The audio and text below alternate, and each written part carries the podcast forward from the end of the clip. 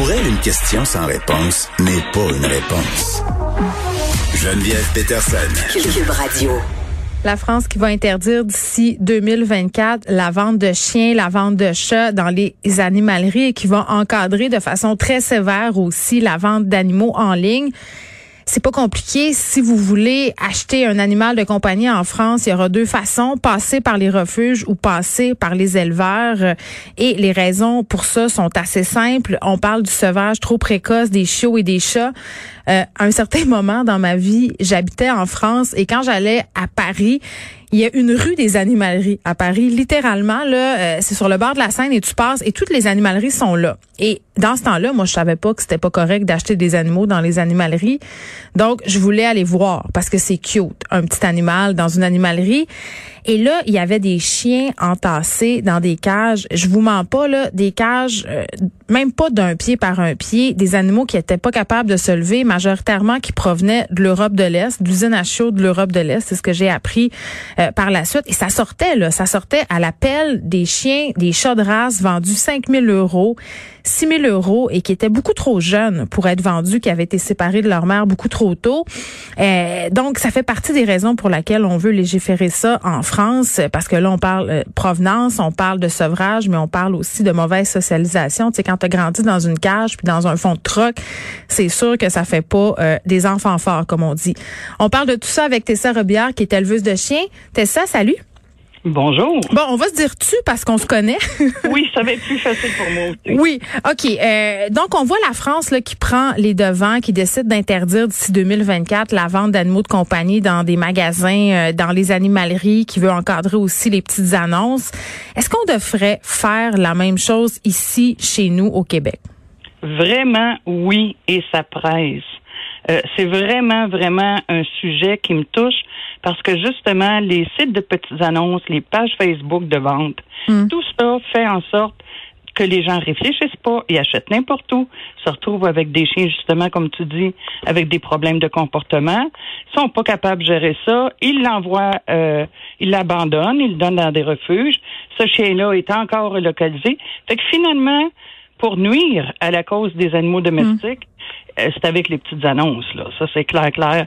Les animaleries, je pense que les gens le savent maintenant, mais les petites annonces, c'est un fléau aussi pire, ben, pire. Attends un petit peu, les gens le savent, les animaleries. Les animaleries se sont adaptées aussi. Là. À Montréal, c'est interdit de vendre des chiens, de vendre des chats, de vendre des lapins euh, dans les animaleries.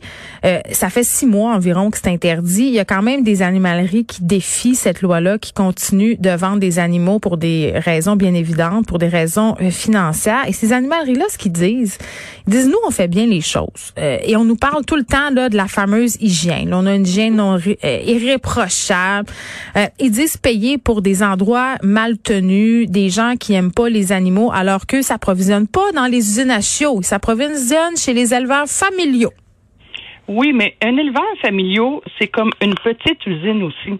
Parce qu'il n'y a aucune connaissance, il ne sait pas comment socialiser ses chiots.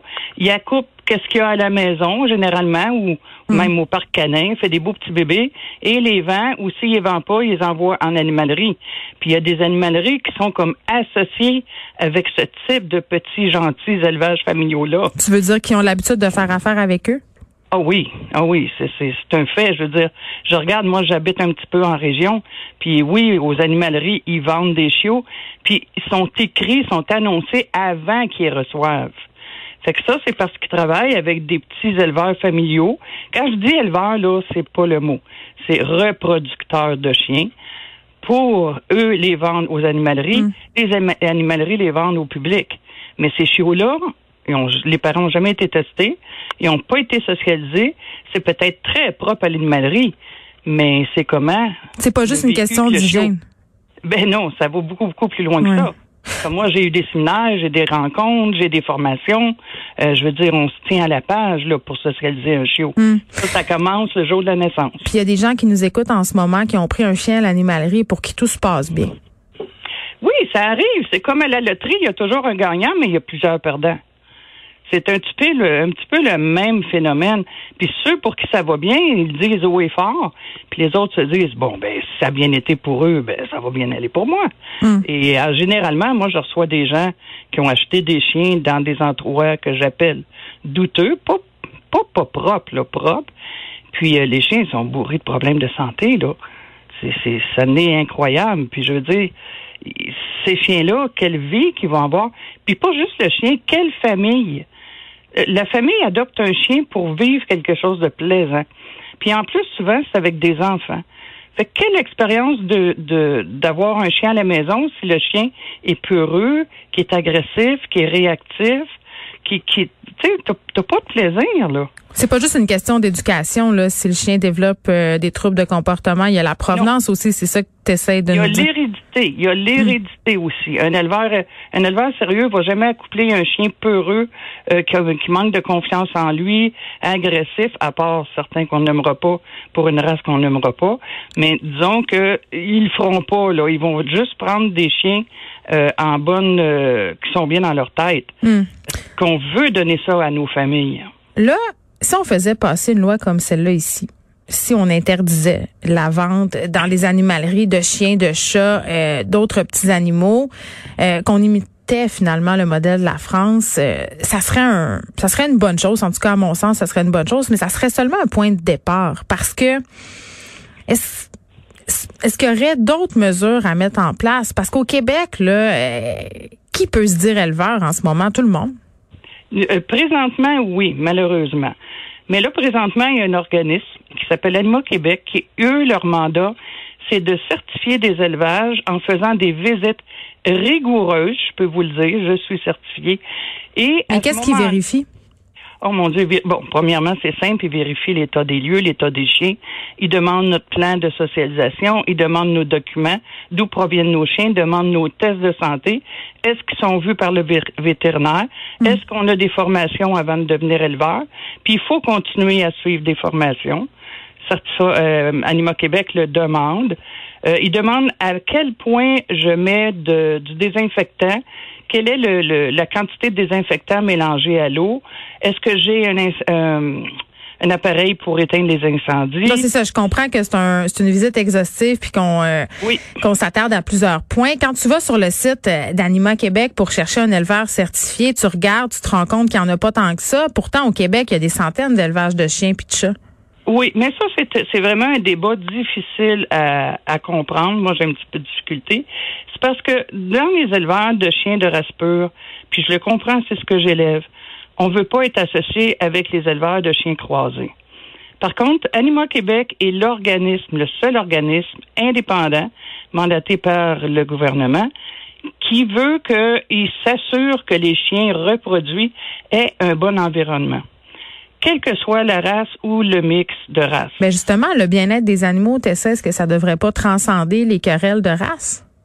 Pour moi, oui, c'est certain, parce que on s'entend que la, la personne qui fait du, euh, du croisé, s'il veut continuer à faire du croisé, puis être certifié, puis être reconnu, ben il va falloir qu'il mette patte blanche là, qui démontre pourquoi qu'il reproduit. Parce qu'il y a des refuges, il y a des refuges aussi qui pourraient être certifiés euh, Anima Québec en Il ce sens-là, oui, parce oui. parce qu'il faut faire la différence aussi. Puis ça, je pense que c'est important, là, parce que c'est pas tout le monde qui veut acheter un chien de race pure, c'est pas tout le monde qui a les moyens.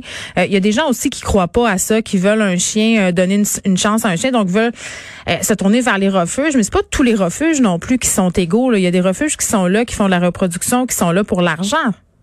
Exactement, mais il faut faire attention aux mots. On parle de refuge ou de fourrière ou de fourrière à but lucratif. Un vrai refuge ne reproduit jamais de Ça, ça devrait nous mettre une puce à l'oreille si on fait affaire avec un endroit où on fait de la reproduction. Oui, sauf qu'il y a beaucoup de, comment je pourrais dire, de mots couverts qui font croire aux, aux gens qu'une fourrière est un refuge. On va prendre par exemple le mot SPA, qui, selon plusieurs personnes, veut dire l'Association protectrice des animaux. Ouais. Mais c'est SPCA. Mais il y a beaucoup de fourrières. Le- leur premier nom, c'est SPA, euh, la nausière, SPA, euh, Truce et SPA. Fait que souvent, les gens pensent que ça, c'est des refuges, ce qui n'est pas le cas. Les chiens sont vendus généralement plus cher qu'au refuge Ils demandent pas à être stérilisés. Ils n'ont pas d'évaluation comportementale. Fait que c'est complètement deux choses différentes. Hmm. Bon, et puis par rapport euh, au nombre d'éleveurs au Québec en ce moment, parce que moi, j'étais persuadée là, qu'avec toutes les saisies qu'il y avait eu dans les usines à chiots, là, le MAPAC s'en était mêlé, euh, des permis pouvaient être émis ou pas. Moi, j'avais l'impression que quand euh, tu obtenais ce fameux permis-là du MAPAC, c'était comme une espèce de gage de qualité, mais je comprends que c'est pas nécessairement ça non plus. Là. Tu peux avoir ce permis du MAPAC puis avoir 60 chiens dans ta cour entassés, là. Exactement. Le MAPAC, c'est très simple. Il faut que le chien ait de l'eau, ait un toit, que l'environnement soit bien chauffé, qu'il ait de la nourriture. Puis s'il fait trop chaud l'été, il faut qu'il qu'il puisse avoir une température vivable. C'est ça, le MAPAC. C'est vraiment la base. tu veux monter l'Everest, tu commences par la base. Après la base, puis c'est pour les 12 chiens et plus. Après la base, ben là, il faut aller un petit peu plus loin. Puis la base, il n'y a pas de d'études comportementale pour les chiens. Hmm. Euh, souvent, ils naissent tout seuls, sans aide. Euh, moi, je suis toujours là quand une de mes femelles, euh, je vais dire, accouche, là. Mais souvent, les femelles sont là tout seules. Il y a beaucoup de mortalité quand les chiots naissent parce qu'ils n'ont pas de support. c'est vraiment le plus, plus, plus petit demande, autrement dit, pour un, un simili-confort. Oh oui, c'est que c'est vraiment le strict minimum.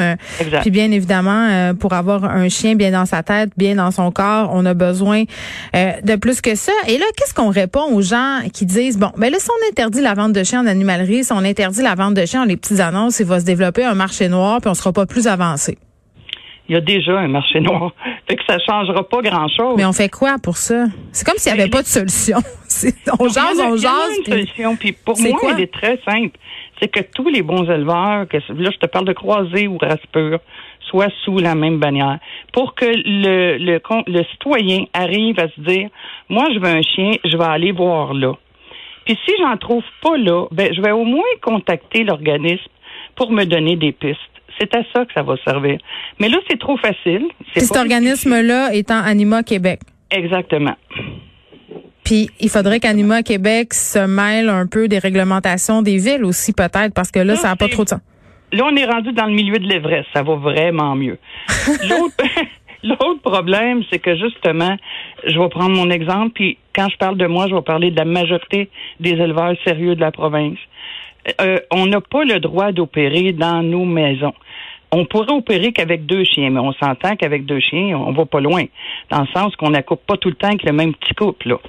C'est que les villes nous empêchent d'avoir plus que deux chiens. Si on veut faire de l'élevage de chiens en ayant plus que deux chiens, il faut aller dans un endroit type zone agricole. Ce que moi, puis la majorité sont pas intéressés de s'en aller à l'autre bout du monde, loin de leur travail, tout seul, loin des urgences médicales aussi pour les animaux. Ça aussi, c'est important, un vétérinaire là, qui, qui a une belle relation. Là. Fait que Animaux Québec veut vraiment rencontrer les villes pour démontrer que eux feraient les visites, feraient les certifications, puis démontrerait à la ville que la responsabilité revient à Anima Québec. Ça, ça a tellement pas de sens et c'est tellement illogique qu'une personne qui veut bien faire les affaires, euh, qui a peu de chiens, qui s'occupe de ses chiens, ait du trouble avec un règlement municipal alors que Todzo, l'autre bord, avec ses 50 chiens élevés tout croche dans le fond de son rang, lui peut officier en toute impunité. Moi, je comprends pas ça. Je ne comprends pas. Tu as vraiment décrit ce qui se passe, puis c'est frustrant parce qu'on travaille vraiment pour améliorer les conditions de tous les toutes les. Puis vous faites écœurer. Puis oui, on se fait écœurer. On n'a pas de plainte de voisins. Là. Moi, j'ai en dix ans, j'ai jamais eu de plainte de voisins. Mais malheureusement, au confinement, mes chiens étaient joyeux de s'entraîner avec ma conjointe. Fait que ça a donné qu'ils ont jappé un petit peu plus que normal. Parce que là, elle, elle était à la maison. C'est là que ça a commencé. Il n'y a jamais d'excréments, c'est toujours propre. Mais l'autre voisin, que je nommerai pas, qui a peut-être deux ou trois petits chiens, euh, lui, il va les faire accoupler à répétition. Puis il n'y a pas de problème. Sur Kijiji. Pas de problème. Euh, c'est quand même le Far West, le monde des animaux de compagnie, mais je suis contente de voir qu'on est en train un peu euh, dans les différents gouvernements et ça à l'échelle planétaire là, de vouloir réglementer tout ça parce que ça donne des situations qui sont vraiment dommageables et pour les animaux et pour les humains qui vivent avec eux. On est devant un taux d'abandon un peu partout à travers le monde qui est absolument faramineux. On produit des animaux, on les jette après usage. Tessa Robillard, merci beaucoup. Tessa qui est éleveuse de chiens. Tu sais, à un moment donné, il va falloir qu'on mette nos culottes, il va falloir qu'on regarde en face, qu'on arrête de vendre des animaux n'importe où comme si c'était des divans, comme si c'était des tables, comme si c'était des poupées, des toutous. On va pas chercher un chien dans une animalerie. On cherche pas dans les petites annonces parce qu'on le veut ici maintenant. On fait nos devoirs. On trouve un éleveur qui a du bon sens. On prend notre gaz égal, on attend, puis on essaie de pas encourager un fameux éleveur familial qui en fait une usine à chaud déguisée.